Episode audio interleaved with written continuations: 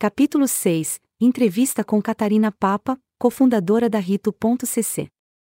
Nesta entrevista, a cofundadora da Rito.cc, Catarina Papa, aborda as tendências da inteligência artificial ligada ao marketing. A executiva destaca a importância do papel do humano nessa nova realidade da comunicação.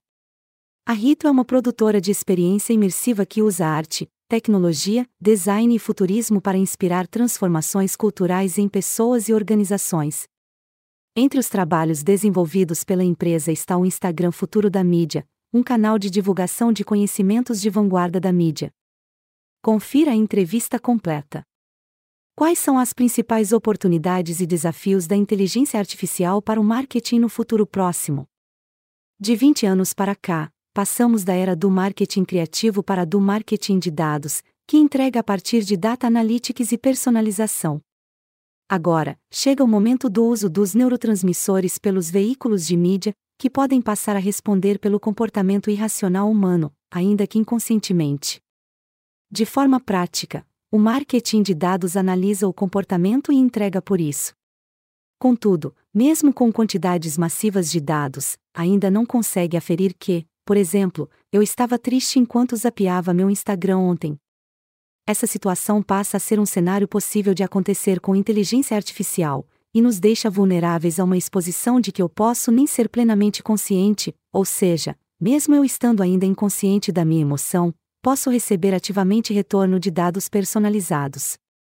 Nesse contexto, acreditamos que o neurodireito é crucial para o futuro do marketing, devido à capacidade da inteligência artificial de mexer com os comportamentos em um nível neural. Isto é, ao mesmo tempo, uma grande oportunidade e um grande desafio para o marketing, lembrando que marketing neural vai além do neuromarketing e abrange o controle dos neurotransmissores por meio da inteligência artificial. Outro ponto muito importante quando pensamos nesse link entre oportunidades e desafios é que a tecnologia precisa ser analisada no tempo. Qualquer diagnóstico ou especulação de tendências tem vencido em seis meses. Dessa forma, perceber a transversalidade das tecnologias emergentes é crucial para alongar a prospecção da curva de inovação e tomar direções mais firmes para os negócios. Precisamos sair só da pauta inteligência artificial nesse contexto. As pessoas acabam se arrastando pelas techs que estão mais em voga, mas não dá para deixar de lado o fato de que, ali na esquina, a inteligência artificial se cruza com blockchain, IoT, computação quântica, etc. Analisar de forma isolada uma tech é olhar de forma míope o impacto no seu negócio. E falando de impacto, blockchain traz um convite incrível, que é irrigar um mercado inteiro a favor da economia criativa, pela qual começamos a entregar os benefícios da propriedade intelectual criativa a todos os envolvidos e, de certa forma, dá ao criativo uma estrutura que também interfere na questão da transformação da inteligência artificial em seu trabalho.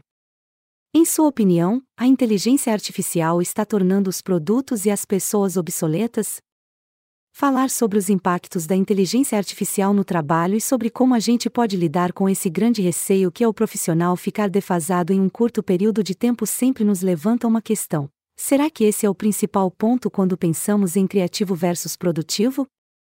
Em nossos estudos, separamos dois tipos de situações de trabalho para especular cenários possíveis: as produções criativas e as rotinas e tarefas diárias. No primeiro caso, acreditamos que os profissionais precisam olhar para esse movimento como um convite muito bonito, que é o de receber uma nova linguagem de comunicação e ferramentas de trabalho. A inteligência artificial adiciona valor com sua forma de produzir textos e imagens e de dialogar com elas, explorando com curiosidade criativa suas nuances e formatos. E, por isso, vamos ver uma transformação estética com a influência da inteligência artificial e um novo espírito do tempo. Nas tarefas e rotinas, o impacto para os profissionais também pode ser positivo, desde que acolhido e estruturado assim pelas empresas. Primeiramente, é importante pensar que estamos somando inteligências e não as substituindo. E lembrando que são três inteligências: a humana, a tecnológica e a social, que tanto nos ensina sobre vieses, pluralidade de visões e cultura. Investir na educação e na intersecção dessas três inteligências será diferencial para todo o time de trabalho. Afinal, em toda empresa, a gente tem uma inteligência humana e um corpo cultural social inteligente que já entrega o diferencial daquele grupo para o mercado. O mais importante aqui será investir em conhecimento para trabalhar com inteligência artificial e fazer um convite elegante de simbiose entre essas inteligências. Quanto mais desenvolvemos a inteligência artificial, mais precisamos desenvolver a inteligência emocional e humana. O que veremos no marketing com inteligência artificial já sendo realizado em 2024? Primeiramente, sabemos que a curva de adoção da inteligência artificial precisa evoluir a partir de dois princípios, o da relevância e o da principalidade, que é desenhar inteligência artificial para proteger interesses, direitos e dignidade e colocar o humano como figura central nas decisões. Esse princípio tem apoiado empresas a direcionar seus recursos e investimentos numa curva de adoção para prioridades e governança do desenvolvimento de inteligência artificial. Mas ainda são muitos os desafios e lacunas dentro dessa colcha de retalhos regulatória que mal começou a ser costurada.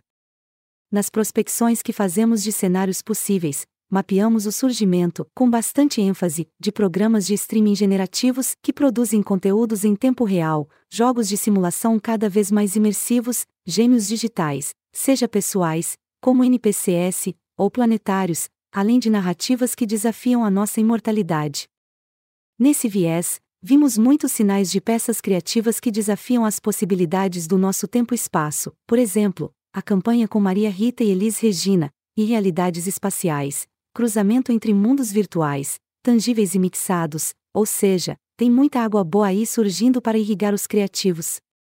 Outro cenário possível de curto prazo são os assistentes personalizados para as marcas.